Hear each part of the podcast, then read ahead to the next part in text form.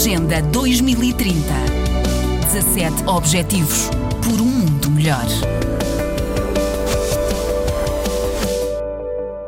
Sem um programa sério de combate à corrupção, Moçambique corre o risco de colapsar. Foi o que afirmou há alguns dias em Lisboa o diretor do Instituto Eleitoral para a Democracia Sustentável em África, o moçambicano Iricimno de Salema. Como sabem, justiça lenta é injustiça.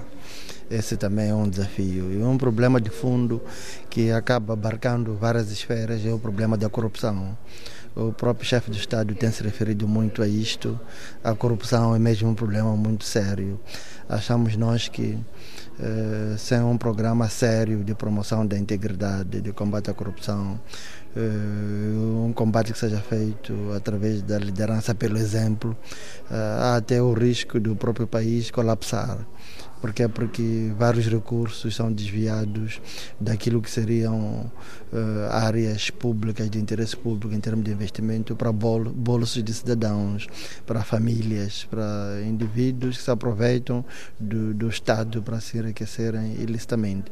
Então acho que esta é uma ameaça muito séria, muito profunda, não só para os direitos humanos, mas para a própria existência nossa enquanto Estado soberano e independente. Iricino de Salema disse que na dimensão formal e olhando para a Constituição da República e para as leis em geral, Moçambique está muito bem. O problema é que a prática não corresponde e continua a ser desafiante. O também jurista e jornalista falava durante uma conferência sobre direitos humanos em África, promovida pela organização Amnistia Internacional Portugal, no âmbito do segundo Fórum da Coragem, iniciativa que visou homenagear a coragem dos ativistas e defensores dos direitos humanos. O caso de Iricino de Salema, que já foi sequestrado e agredido por duas vezes, foi apontada como exemplo durante a conferência, mas questionado pela RDP África e pela agência Lusa sobre o seu próprio caso, Iricino desvalorizou.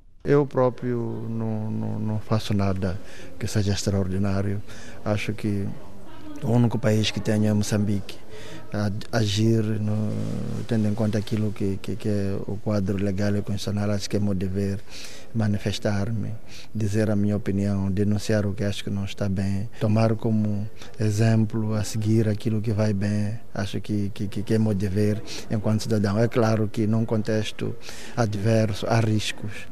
Eh, como dizia alguém citando Nelson Mandela, eh, a coragem não implica eh, que não tenhamos medo, que não se tenha medo, mas entretanto que se supere esse medo. Outro dos oradores foi Aua Baldé, da Guiné-Bissau, que manifestou o desejo de que o país encontre a estabilidade. Lamenta Aua Baldé que os direitos humanos sejam muitas vezes salvaguardados por entidades que não estão ligadas ao Estado. É de louvar o trabalho das organizações da sociedade civil na Guiné, que realmente uh, suprimem algumas lacunas que existem em função desta instabilidade insidiosa que se instalou e que se está a perpetuar já de algum tempo para cá e que acaba naturalmente por, como eu disse na, na, na minha intervenção, por afetar os direitos de, do cidadão comum, do dia a dia do cidadão comum. Obviamente que não é uh, que as organizações de não governamentais têm um papel a, a, desempenhar, mas não deverão ser substitutos do Estado. Precisamos de estabilidade e precisamos que o Estado uh, faça o seu trabalho. Nesta conferência esteve também o diretor da Amnistia Internacional uh, para o Sul de África, apontou o combate à corrupção como uma prioridade da defesa dos direitos humanos e sublinhou a urgência de travar a saída de dinheiro uh, do continente. Disse também Deep Rose Mushena que o número significativo de países em África são, como se sabe, ricos em recursos naturais. A África do Sul e o Zimbábue têm as maiores reservas de prata. Moçambique tem uma das maiores reservas de gás. Angola produz petróleo, mas as receitas dos recursos naturais não têm expressão nos orçamentos nacionais, na maioria porque a gestão financeira é viciada por transferências ilícitas. Sublinhou que as desigualdades são muito semelhantes em vários pontos do continente africano. The Lusophone speaking countries in Africa are not different despite the different legal system. We see inequality between Miramar in Luanda and Boa Vista. We see inequality between Polana in Maputo and Mashakeni. In the same way, we see inequality between Senton in Johannesburg and Alexandra in Johannesburg. So it's the same, and that is why I'm talking about a new global solidarity to defeat autocracy and violations.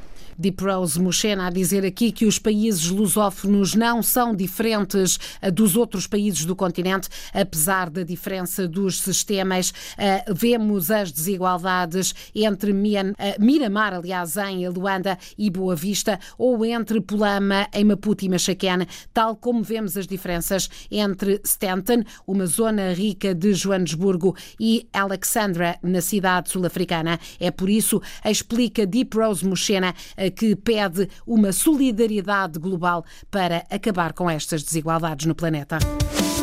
Agenda 2030 17 Objetivos por um mundo melhor.